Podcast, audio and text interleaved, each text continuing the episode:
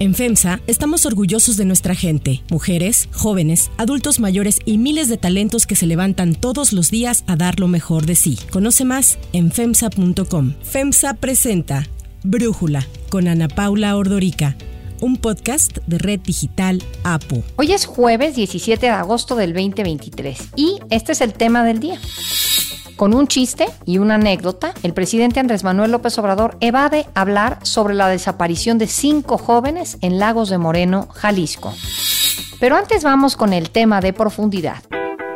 Puede ser, o muy seguramente será, la definición de quién va a competir en el 24 y por lo tanto quién va a ser presidente de México. De eso estamos hablando. Este jueves, Morena realizará el sorteo de las casas encuestadoras que definirán la candidatura presidencial de su partido. Anticipándose a esta decisión, ayer Marcelo Ebrard exigió a la dirigencia de Morena detener lo que él considera una simulación y tomar medidas ante el acarreo y operación de gobiernos y secretarías en favor de Claudia Sheinbaum. El ex canciller acusó que la campaña de la ex jefa de gobierno realiza encuestas pagadas para resultar favorecida y señaló que ha habido acarreo y campañas negras en su contra y de su familia. Estoy viendo que esto es verdad, esas encuestas, porque nunca habíamos visto tanto acarreo como el que estamos viviendo ahorita. No habíamos visto tanto paga de encuestas falsas. No había yo visto una campaña negra, incluso contra mi familia, como la que estamos viendo. A pesar de que dijo ser una persona responsable y moderada, Ebrard pues acusó directamente a Claudia Sheinbaum de utilizar masivamente a la Secretaría del Bienestar y de organizar brigadas para difundir que es ella la elegida del presidente Andrés Manuel López Obrador. Lo que estamos viendo ahorita, están usando masivamente a la Secretaría del Bienestar en todo el país. Están utilizando las brigadas para decirle a la gente que el presidente quiere que sea Claudia. Están haciendo un acarreo de veras monumental. ¿Por qué? Ante estas declaraciones, la ex jefa de gobierno rechazó el uso de recursos públicos para sus recorridos como parte del proceso interno de Morena, negó la compra de encuestas y señaló que ella no hablará mal de ninguno de los participantes de la contienda. Falso. Primero que es falso, no ha habido acarreo, no ha habido recursos públicos, lo niego absolutamente. Y lo más importante que me ayuden a comunicar, siempre voy a hablar bien de mis compañeros. Todos hacemos falta en este proyecto y siempre llamar a la unidad. Durante su exposición, Marcelo Ebrard descartó de la carrera a Adán Augusto López, a Ricardo Monreal, a Manuel Velasco y a Gerardo Fernández Noroña, al asegurar que la decisión de la ciudadanía está entre él y Claudia Sheinbaum. Sobre este tema, el militante del PT, Gerardo Fernández Noroña, tachó a Ebrard de prepotente y arrogante, mientras que el exsecretario de Gobernación Adán Augusto López calificó los dichos de Marcelo Ebrard como una falta de respeto. Pues yo lo que creo es que es una falta de respeto a las compañeras y los compañeros que participan en el proceso. Es una falta de respeto al Consejo Nacional, que fue quien nos invitó a participar, al Comité Ejecutivo Nacional, pero es una, una falta de respeto al pueblo. Por eso digo yo que no hay que caer en la desesperación, que todo llega a su tiempo. Los tiempos del Señor son perfectos, los tiempos del pueblo son perfectos.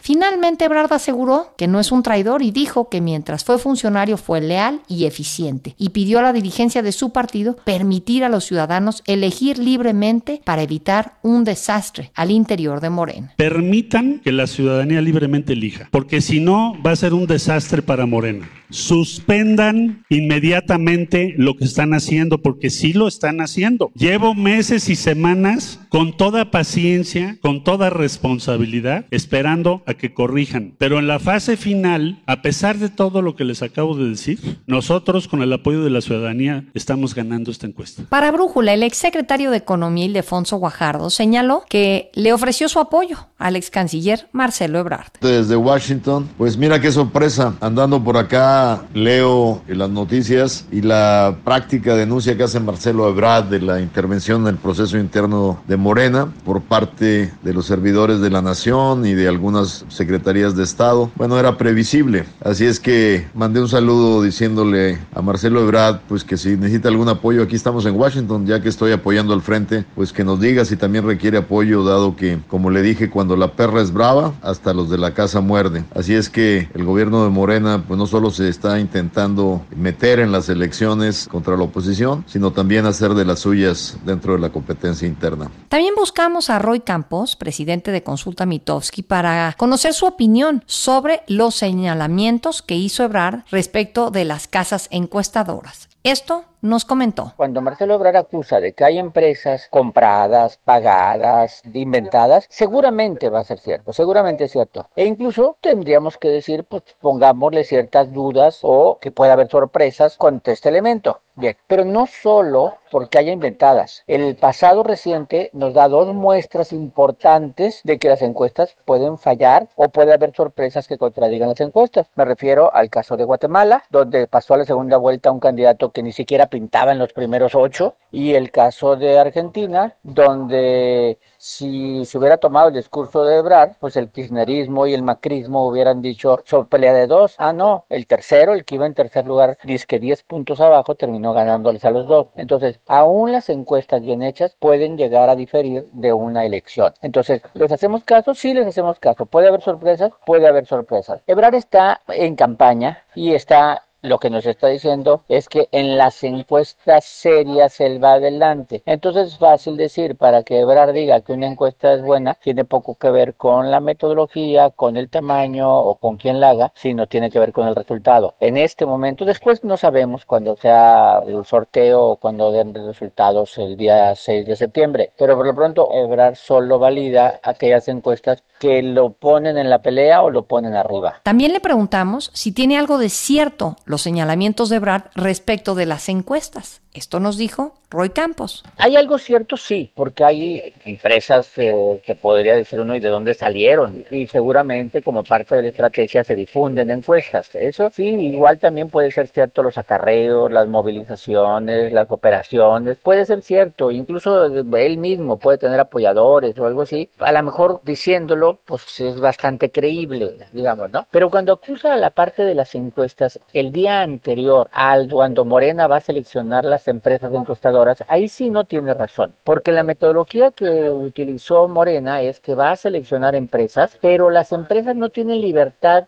de, de, nada. O sea, Morena va a diseñar el cuestionario, Morena va a seleccionar la muestra, Morena va a supervisar el levantamiento y Marcelo Obrar puede poner un supervisor atrás de cada encuestador para revisar que se haga la encuesta y luego supervisar que se cuenten los cuestionarios, o sea, entonces las encuestas, el resultado que vaya a dar las encuestas que haga Morena, no dependen tanto de las empresas que lo hagan. El análisis. Para profundizar más en el tema, le agradezco a Mario Campos, periodista y analista político, platicar con nosotros. Mario, ¿fue un movimiento acertado? el de Marcelo Ebrard, ¿cómo lo viste? Yo creo que el movimiento de Marcelo Ebrard es a destiempo en todo caso, porque yo no sé si tiene alguna capacidad de modificar lo que ha venido ocurriendo a lo largo de años, yo diría, desde que el presidente del observador adelantó el proceso de construcción de candidatos y particularmente en los últimos meses. Creo que hay acusaciones muy serias, como el tema del uso de la Secretaría de Bienestar o de Recursos Públicos, que por supuesto pues una acusación así tendría que estar acreditada, porque no solamente sería un tema de interés para Morena o para Marcelo Ebrard, sino un tema de interés público por un presunto desvío de recursos públicos con fines partidistas. Pero si bien esa parte, digamos, tendría que acreditarla el ex canciller, la otra parte, pues todos la hemos visto. El despliegue de espectaculares, particularmente de Claudio Sheinbaum y de Dan Augusto López por el país, la presencia de vallas, la renta de camiones, los espectaculares, por supuesto, que están presentes en todos lados. Eso ha sido evidente y yo creo que frente a esa realidad que muestra pues un despliegue de lo que parece ser pues, una candidatura, si no oficial, por lo menos con las bendiciones del presidente para desarrollarse así por todo el país, pues parece que el canciller va a ser muy difícil que contra eso pueda competir. Pero insisto, eso que apenas hoy le puso nombre Marcelo Ebrard, pues lo hemos venido viendo todos desde hace mucho tiempo. ¿Tú sientes que lo que escuchamos fue una advertencia para el partido de que si se sigue beneficiando Claudia Sheinbaum del aparato tanto estatal como partidista, él se va? Pues esa es una de las grandes preguntas. Yo creo que la respuesta solo la tiene Marcelo Ebrard, pero si nos vamos a los antecedentes, Marcelo Ebrard ha sido un hombre que no ha roto con, no con Claudia Sheinbaum en este caso, sino la ruptura sería con el presidente López Obrador y no ha roto con el presidente en, a lo largo de su historia política. No lo hizo cuando tenía oportunidad de disputarle la candidatura presidencial en el año 2012 y yo veo difícil que lo haga en este proceso, sobre todo porque las opciones para el canciller no, eh, pues no están claras por ningún lado. En el caso de la oposición, a diferencia de lo que ocurría hace algunos meses, hoy tiene una ruta muy definida de definición de candidatos que eh, le va a permitir en menos de tres semanas tener claridad sobre si es Xochitl Gálvez o Santiago Krill o Beatriz Paredes y alguna de esas tres personas será la que ocupa esa posición. Quizá en el lado de Movimiento Ciudadano, pues sabemos que hay todavía una posible puerta abierta ahora que están discutiendo si van a tener una candidatura propia, pero pues, en todo caso no parece que fuera una candidatura con posibilidad real de triunfo, sin subestimar el peso de Movimiento Ciudadano, que hoy tiene dos estados clave como Nuevo León y Jalisco, pero que está lejos todavía de tener una presencia nacional. Así que sin muchas opciones fuera, yo no estoy seguro de que el canciller vaya a una ruptura y quizá en todo caso pues está creando condiciones para tener algún tipo de negociación que permitan darle una salida más tersa si quien resulta al final la designada es Claudia Sheinbaum. No tiene, pues tampoco, como dices, muchas alternativas, Marcelo Ebrard. Las respuestas de las otras corcholatas, de Adán Augusto, de Gerardo Fernández Noroña, sobre todo no vi nada de Ricardo Monreal ni tampoco de Manuel Velasco. ¿Cómo las viste, Mario? Vi el tuit de Ricardo Monreal diciendo que debían ser atendidas, digamos, las inquietudes de Marcelo Ebrard y las otras descalificaciones que ya nos compartías tú, tanto de Fernando Noroña como de Augusto López, pues yo las entiendo como voces que están participando en un proceso, creo que sin grandes expectativas eh, ellos mismos de poder ganar y que saben que más bien eso les va a permitir, en la lógica que ha dicho el presidente López Obrador, pues asegurar una posición en la coordinación de los diputados o en la coordinación de los senadores o en una secretaría destacada para la próxima administración. Eso es lo que se están jugando ellos. No están disputando, creo que con seriedad, la candidatura presidencial no los veo en esa ruta, por lo menos claramente en el caso de Gerardo Fernando Oroña. Lo que está haciendo es construir capital político, que también para eso se utilizan las campañas, y lo que dejan ver también pues, es que en todo caso no estarían acompañando a Marcelo Ebrard. Ahora, es innegable, insisto, que lo que está denunciando el ex canciller lo estamos viendo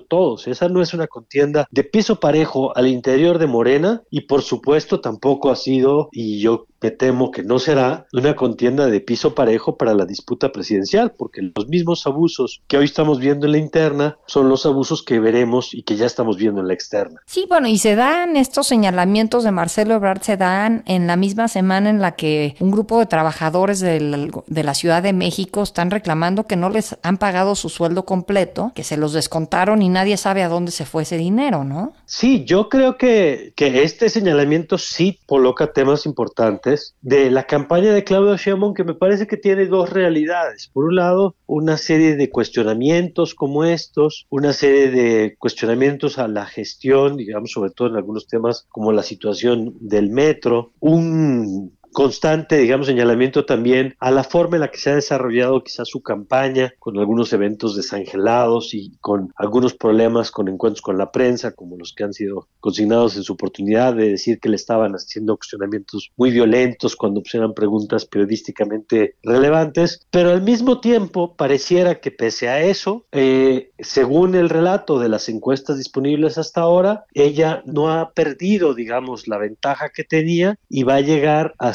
el cierre del proceso de Morena con una posición de percepción, por lo menos, de ventaja eh, frente a los otros competidores y eso es clave para validar lo que eventualmente pueda ser un triunfo. Mario Campos, muchísimas gracias por platicar con nosotros y por tu análisis. Gracias como siempre, Ana Paula. Hasta la próxima.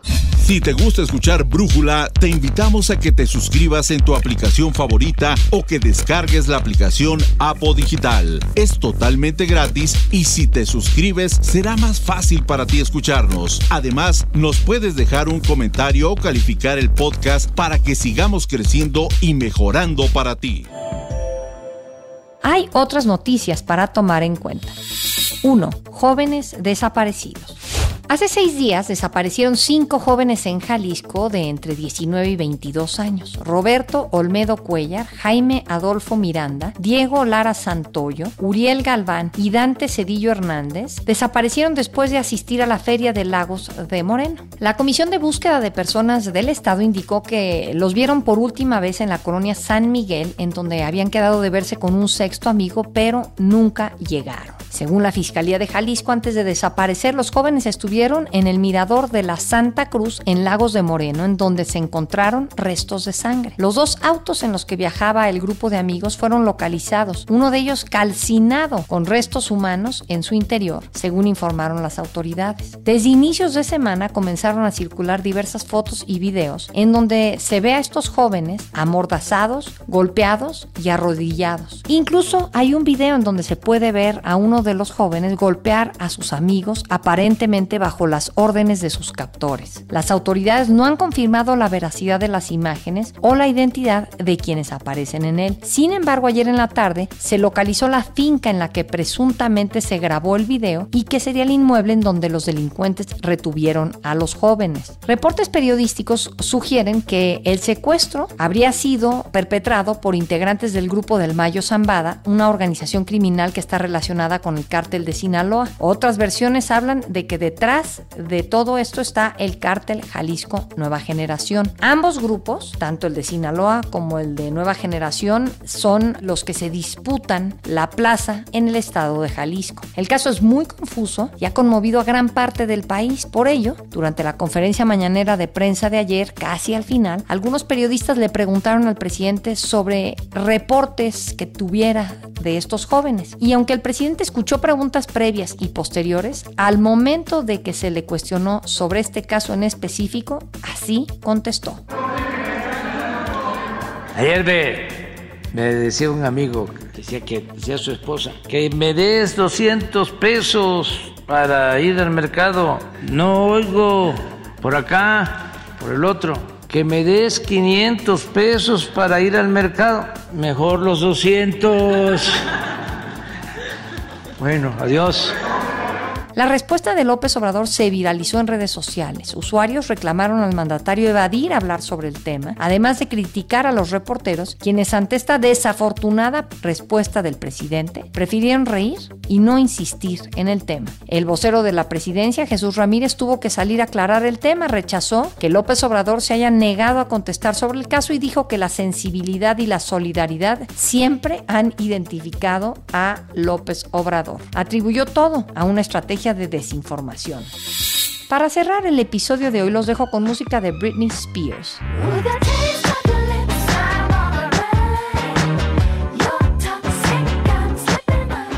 De acuerdo con el portal TMC, la cantante Britney Spears y su esposo Sam Ashgari, con quien se casó apenas hace 14 meses, ya se separaron. Según el medio, una fuente cercana a la pareja señaló que hace unos días Ashgari, de 29 años, confrontó a Spears tras enterarse de una supuesta infidelidad de parte de ella, lo que derivó en una pelea que lo llevó a mudarse de la casa que compartían y estaría próximo a solicitar el divorcio a la princesa del pop.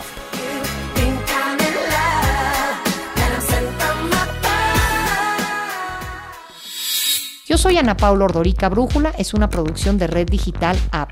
En la redacción, Ariadna Villalobos. En la coordinación y redacción, Christopher Chimal. Y en la edición, Cristian Soriano. Los esperamos mañana con la información más importante del día. Oxo, Farmacias ISA, Cruz Verde, Oxo Gas, Coca-Cola FEMSA, Invera, Torrey y PTM son algunas de las muchas empresas que crean más de 245 mil empleos tan solo en México y generan valor como parte de FEMSA. FEMSA presentó Brújula con Ana Paula Ordorica, un podcast de Red Digital APO.